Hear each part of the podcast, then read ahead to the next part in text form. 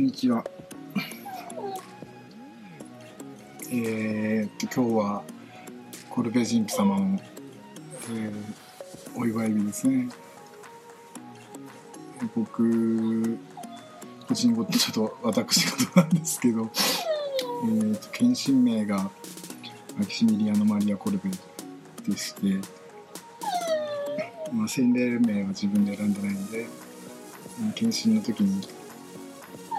名前をね自分で選びたいなと思っていろんな成人伝を まあ読んで、まあ、劣勢されてからはだいぶ時間経ってはいたんですけどだいぶでもねちょっと時間が経ったぐらいで割と一番新しい成人がコルベス神父様だったっていうのもあるんですけど その何て言うかな修道者で、うん、聖母マリアへのねすごい純粋な信心教会への愛ですねでその主導会の中でのあってのその従順っていう節制ですかねという姿勢にまず、うん、聞かれたのと彼は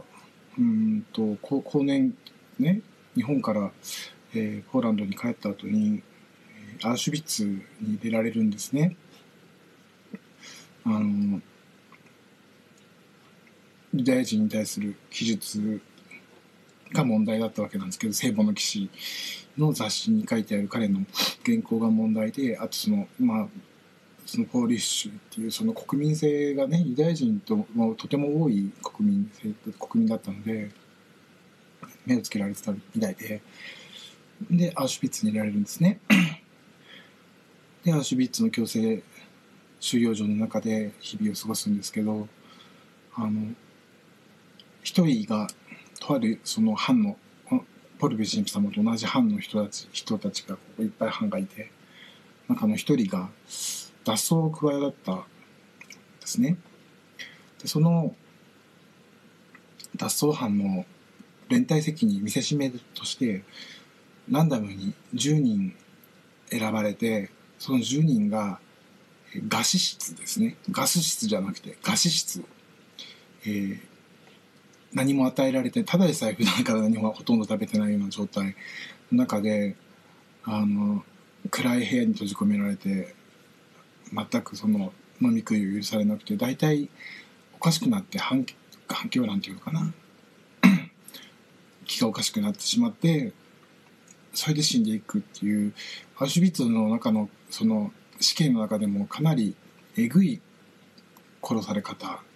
だったらしいんですね。そこにこう10人選ばれたら最初はコルビ神父さんは選ばれてなかったんですね。だとある一人の男の人が自分には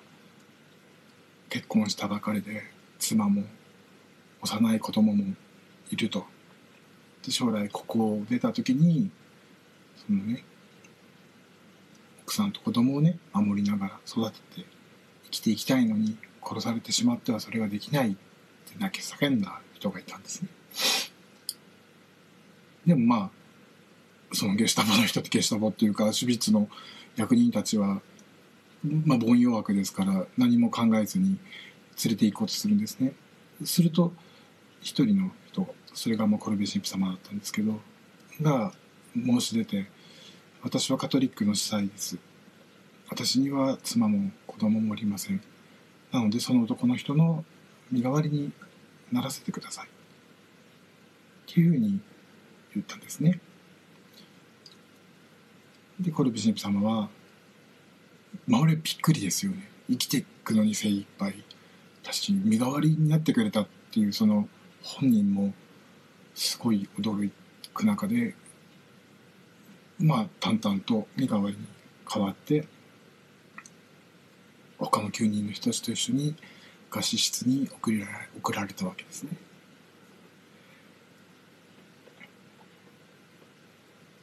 それで最初の数日間で大体の人たちはおかしくなるっていうんですがコルビ神父様は聖歌を歌って祈りを唱えて一緒にいる人たちを慰めていった。国会を聞いて許しを与えてまるで合室は聖堂のようだった。っていう記録が残っています。で最初に6人飢えて死んでしまうんですね。で亡くなった人たちの整え衣装衣服を整えてあげて、まあ、全裸で入れられちゃうんですけど全裸で入れられてその正しく横たわせてあげてそれで社頭式を行ってで罪の許しのための祈りをとして周りの人たちと一緒にミサこそできないけど祈りをずっと共にしてたそうです。で日10日間で殺すっていう話だったんですけど10日経ってもコルベ神父さんとあと3人の人たちは生き残っていたそうですね。でその時にあの、まあ、毒注射ですねフェノール注射を腕に差し込んで殺したわけなんですけど殺されたってわけなんですけどあのコルベ神父様っていうのは体が弱くて学生時代からずっと結核を患っていらしたんですね。で結核が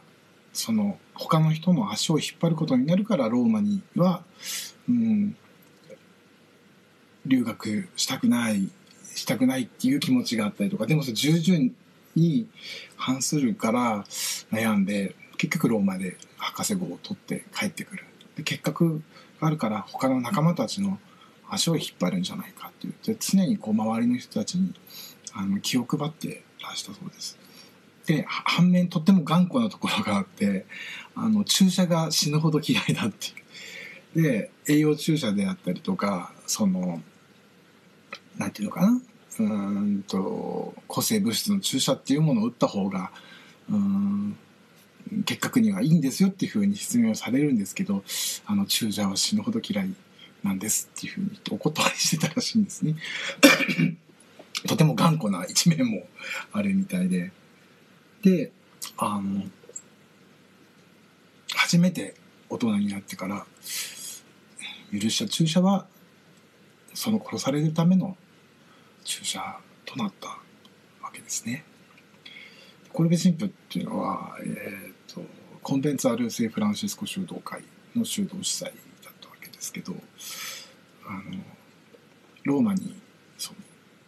とても勉強ができる方で頭のいい神父さんっていうかあの神神学生だったのでローマねボナベントゥーラ大学あのコンベンツァル会の大学なんですけどにえっ、ー、と留学した時にですね当時はそのもちろん第二バチカン攻撃前ですねのその教会に対する攻撃がすごく盛んだったそうです。ローマの至る所であのそのいわゆる打天使っていうのかな？が悪魔がね天使の頭を押さえつけるってあのミカエルの声ありますよねあれと真逆の絵面のねチラシや旗をうん持ってその当時の教皇たちをうんと攻撃する人たちがぱいいたと言います。でコルベ神父様はそれを見てあのこのその教会から離れていく人たち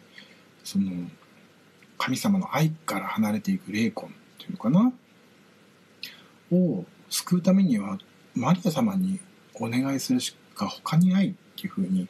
思い至るんですね。でもともとコルベ神父さんのお家というのは、まあ、そのポーランドあのロシアのその支配下にあるポーランドのの中に、まあ、住んでいたわけですけど子供の時にね。あの名前はドイツ語風でコルベってなってるんですけどあのもともとスラブの、えーと、アイデンティティがあった人たちでそのとても聖望数形が盛んな家で育ったそうです。お父様もお母様もとてもその教会に忠実でお母様は本当はシスターになりたかったんですけどそのロシアのうんと支配の中ではカトリックの修道院というものが新しく建てられることが禁止されていたので死者になることもそのできずに、まあ、で結婚っていう証明を選んでいっであのコルベ神父さんたち兄弟を、えー、産み育てたっていうその信心深く育てたらしいんですね。でそのコルベ神父さんが子供の時に、えー、私的刑事って言ってその公的刑事っていうのはその人までのあの聖書までの話ですね。で私的刑事っていうのはあのランそのランダムに人人にね現れてその公にその認められるわけでもないし公にそれを信じる必要はないけど私的にその掲示されるっていうことがありまして マリア様の私的啓示を、えーと、子供の時に受けていたそうですあのコルベ神父様は。で聖母が現れてあの赤い冠と白い冠を2つ持っていて、えー、どちらか好きな方をあなたにあげますよっていうふうに聖母が言ったらコルベ神父様はも大好きなマリア様が現れてねそれでどっちもあげますよどっちもていうかどちらかあげますよって言うからあのどちらかとどちらと言わずに両方くださいなんて言ったらマリア様があの苦笑いしてあのそれでその刑事が終わったっていうのがあるんですね。でこの赤い冠は何を意味するかって殉教ですね。で白い冠はその締結白い殉教を意味して結局修道修道者として人の身代わりで殺されていくっていう赤も白白も両方もらった形になったわけですね。たびたびその聖母の指摘刑事をあの受けていたらしくてたびたびっていうかそんな何回もじゃないらしいんですけどけでもそれ決してそれは小指神父様はそのお公にはしないしまたそれは個人的な事柄であったのでそのなんていうのかなその司教に報告するようなことでもなかったらしいんですね。ただあのあなたは確実に必ずその天の国に迎え入れますよっていうマリア様の言葉があったっていうそれは殉教であったりとか、まあ、苦しみを受けて義のため教会のため人のため愛のために亡くなるっていうことを意味してるわけですね。それをうん小泉様は分かっていたみたいです。それをよく日本でプラザは何人かたちにお話しされているたそうです、ね。でそのまあその霊魂たちを救うために聖母の騎士会っていうのをねあの新人会を作るわけですね。その修道会とは別に汚れなき聖母の騎士騎士会っていうのを作ります。でそれは何をする会かというと、まあ、霊魂をマリア様に委ねましょうという会ですね。であの祈りをあの主にですねこの不思議な目題ってありますね。これですね。不思議な目題をまあ配ってで祈りましょうっていうようなあの単純なまあ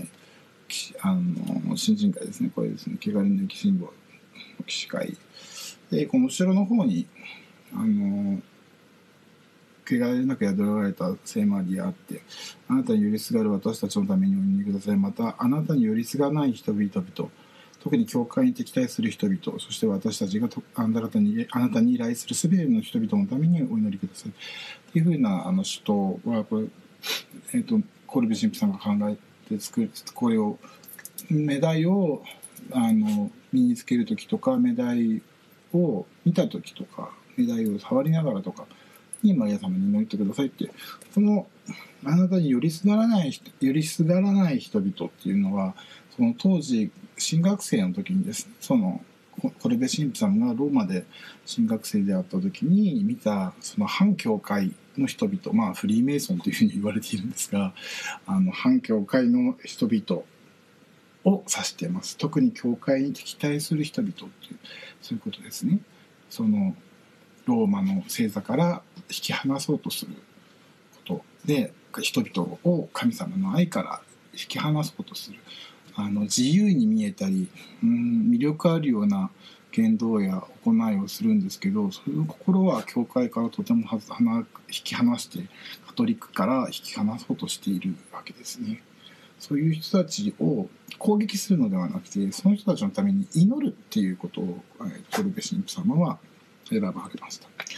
で今も世界中にこのうんと新人会はあります。もちろん日本にもあって、えー、っと、まあ、長崎ですかね、えー、とか、あの、僕が入ってるのは小長井っていうところで、あの、こう、お願いすると入会証書っていうのを送ってくれて、あの、メダイを送ってくれます。そして、あの、移行ですね。この、M、ME っていうのは、これ ME っていうのは、あの、うんと、ミリタリーミリタリオ・イマクラータですね、うんと、汚れなきセボの騎士のその毎月の意向とかをこうやって送って毎日の封建の祈りとか、えっ、ー、と騎士会の佐藤とかって申し上げですね。汚れなく宿られた聖なりあなたに宿りすあのよりすがる私たちのためにお祈りください、まあ、さっきと同じなんですけどまた同じものですね。これをまあ祈って教会に敵対する人たちのために敵対するのではなくて教会に敵対する人たちのために祈るカトリック信者としてあの成長させてもらう、まあ、一つの機会になってるなと思います。でうんで今日がその今日から今日の今日今日死ぬんです今日死んで明日うんと仮装されることになったのかなそのまあかねてからコルベ神父様はその聖母の祭日に死にたいっていうふうにおっしゃってたそうです。で聖母のまあこれあの競技決定されるのはその後なんですけどね1950年あの聖母の飛翔点というのはあの競技として決定されるのは1950年ですけど中世の頃から聖母の飛翔点というのはあの非公式っていうか民間信仰としてあの祝われ祈られてきたことなんですね。でその、まあ、1日前で今日8月14日にアシュビッツで亡くなった聖人が聖コルベマキシミリアのマリア・コルベです。まあ、僕若い時にすごく あの憧れてあのコルベ神父さんに、長崎の修道院まで、えー、何回も行きましたしもちろんえー、っとあの武蔵関東京のねところにある石神井の近くに、えー、と修学院があるんですねあと赤羽教会の修道院があってもうコンベンツァルの修道院には若い時に何回も何回も通い詰めましたね。まあ結局コンベンサーじゃなくて茶色い方に入ったんですけど、まあ、まあそしてやめちゃったんですけどね。あのでもこう、うん、聖母への新人で、そのいわゆる、その、とっても傾いてもおかしくない、その内的語らいっていうのかな、ローキューションっていうのかな、聖母との豊かな語らいがあるにもかかわらずそれをそのご出現であったりとかその聖母のうんなんていうのかな聖母中心にあたかも聖母中心にっていうふうにしないでくれたのはその聖、ま、マキシミリアーノ・マリア・コルベ神父様の先生だと思いますし、まあ、導きだったと思うんですね。あとあの節制だと思うんですねそこで自分がこうマリア様の体験をしてるんだっていうことを人にあの誇らない謙遜さがあのもちろん頑固な方ではあったらしいけどあのコルベ神父様のその生成の一つだと思います。あの他の修道院と違って長崎の聖母の騎士のブラザーたちが人数が多かったりあのだいぶ皆さんお年寄りになっちゃったんですけどすごく元気が良かったりするのはあれはセコルベがブラザーたちを大事にしたからなんですね。あの人足扱いしない聖職者ではないで信徒よりも貧しいっていうね修道服は着てるけどあの本当になんていうかな人足扱いされるのが当時の修道院のねブラザーとしてはみんなみんなそうだったと思うんです OFM もそうだったって聞いてますしみんなまあ小遣いですよね要はね。神父さんがビール飲んでどんどんグラスとか缶を置いといたらブラザーが片付けるっていうようなのが当たり前だったわけですよ昔はね。お菓子食べて散らかしたら片付けるのはブラザー。違うところで遠く座ってるっていうのが神父様とブラザーの関係性だったわけですけど あのコルベ神父様はそれをとっても嫌いになったみたいであの同格に扱いなさいブラザーを大事にしなさいっていうふうに何回もあの書き送ってますしあのコルベ神父自身が自分が一番貧しいその生活一番貧しい食べ物を選んででも他のブラザーたちに食べさせて飲ませるようにしなさいっていうふうにされてたそうです。あのそそれだけ大事にされるとやっぱりブラザーたちは元気になっていくし自分たちはコルベに大事にされたブラザーなんだっていう自負がありますよね。で あの印刷「聖母の騎士」っていう雑誌の印刷の取得があるわけですけどその活字拾いですね。昔の、まあ、今はもう DTP なんでしょうけどその活字を拾うっていうその専門的な仕事をブラザーたちに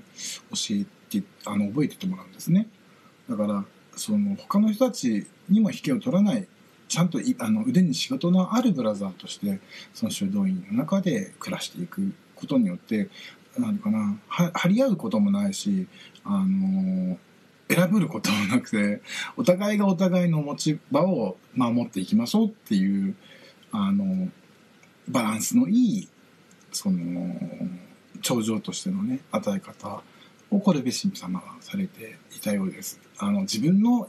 なんていうかな役どころとかその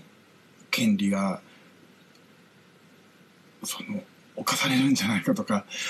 そういうあの危うくなるんじゃないかとかっていうようなことを考えるのが当たり前だとは思うんですけどあのコルビ神父様はそういうことはなさななさらなかったわけです。前かえってむしろあのいろんな仕事を覚えてもらってそれで新人も司祭じゃなくてねその祈りの手引きができてそしてあの自分とイエズス様自分とマリア様の関係について語ることができる。で人にそれをそれを生きていることができる。生きることができる。でそれを生きている自分を他の人が見ることができる。っていうふうなブラザーをコルベ神父様は育ててこられたようです。まあ有名なのは有の町東京の、ね、北原北原里子さんねのところもその創立に奔放する、えーと、ゼノ修道士ゼブロフスキーゼノ・ゼブロフスキー修道士ですねが彼はそのコルベ神父様が殉教した後にどちらかというと退屈でやることがないからしょうがなくてあの修道士になったタイプだったらしいんですね。だけど変わったらそうですかあのコルベ神父様に出会ってゼノさんは本当に変わったらしいですね。でイエズ様と自分マリアさんとの自分の関係にどう生きてるかっていうのを本当にこうきっちり生きてるからこそにあのそれを雄弁に語ることがなくてもそのブラザーの姿を見てる人たちが心惹かれていくっていうことが起きていくわけでそれは戦後のあのバタヤ横丁ありの町今のあれですね。うんと中央競技がにのあるところですね。あそこその北原さん見つけ出してきたのもゼの修道士だったりするわけです。で今北原さんを列服をね取りお願いしましょうって言って僕レトルトにしてるんですけど。貧しい人たちに寄り添ってその権力と、うん、争うのではなくて話し合っていく。で 競い合うんじゃなくて分かち合っていくっていう生き方を彼らはしたわけですね。で誰に こびるわけで誰に恥じるわけでもなく自分で拾ってきて一生懸命頑張ってきた、えー、ゴミを売ってなので生計をそこからまた立ち上がっていく人は立ち上がっていくわけですよね。でその中の人たちを支える人は支えていくっていういい町が作られていて結局戦後にはなくなっていくんですけど、まあ、その姿勢っていうのはある意味コルベ神父様のその身代わりの愛教会への従順聖母への信頼で敵を攻撃するのではなくて 敵のために祈る教会を攻撃する人を駆逐するのではなくて祈るっていうそのコルベ神様のね意向や姿勢がありの町には自然と流れていたのかもしれません。あまりコルベ神父様について語ったっていう記録は残っていないんですね。し当時のうんと人たちもあんまりコルベ神父様の存在については分かっては長崎の人たち以外はあんまり分かっていなかったみたいです。だけどうんと後から流れていくその空ねその情報であるとかその歴史っていうのを見ていった時にそのやっぱり一貫して流れているものっていうのはその教会の教えに忠実であるっていうことですね。だと思うんですね。で これはうんとあのこれ僕の政務日課なんですけど挟んであるんですけど修道院にいる時にこれ誰にいただいたのか覚えてないんですけどお手紙をいただいたのかな？その時に僕が僕マキシそのフラ黎明フランシスコなんですけど献身名献身の献身の黎明がマキシミリアノ・マリア・コルベなんで修道名がマキシミリアノだったんですよ。他の人とかぶんないように。僕だけマキシミリアノだったんですけど。で、まあ、コルベ神父様の声を頂戴したんですね誰かから。でその後ろに書いてあったのがえーと「私が愛に限界を置かないように私のためにお祈りください」コルベ神父の母に宛てた最後の手紙、まあ重たいんですけどうーんいろんなことがあるあるたびにああ愛に限界を置くっていうのはうまい表現だな。あそれは愛さないことでもあるしそれ大事にしないっていうことですよね。愛さないっていうのは大事にしないっていうことで愛に限界を置くっていうのはもうこれ以上大事にしないっていう意味だと思うんですね僕は。これって自分自身に対しても人に対してももちろん教会に対しても愛っていうのがある限りそれ限りを置いてしまったら大事にしないっていうことも起きてしまうわけですね。ああいい言葉を教えていただいたなこれコルベ神父様が最後にお母様に書き残した手紙に書いてある言葉だそうです。この声の後ろによると。これ誰にもらったんだっけな。本当に覚えてないんですけど。これで神父様の声と一緒にいただきました。まあ、愛に限界をいかに置いている毎日かって思います。自分自身に対してもですね、自分を大切にできないっていう現実があるんですね。僕はね。うん。でもそれは限界を置いちゃいけないんだなっていうふうにいろんなことが起きたりとか、まあ、教会に行って、まあ、ゴミさんに預かるたびに思い出させてもらっています今日も一つ堀部神父様の話をしようと思って、まあ普段の祈祷書の奥の祈祷書というか専門家表の奥に挟み込んでるんですけどこれ引っ張り出してきてああなるほどなって思いましたどうか、えー、皆さんも愛に限界を置かないでくださいそして僕自身も愛に限界を置かないで生きていきたいと思います。良い生後一生天を迎えてください。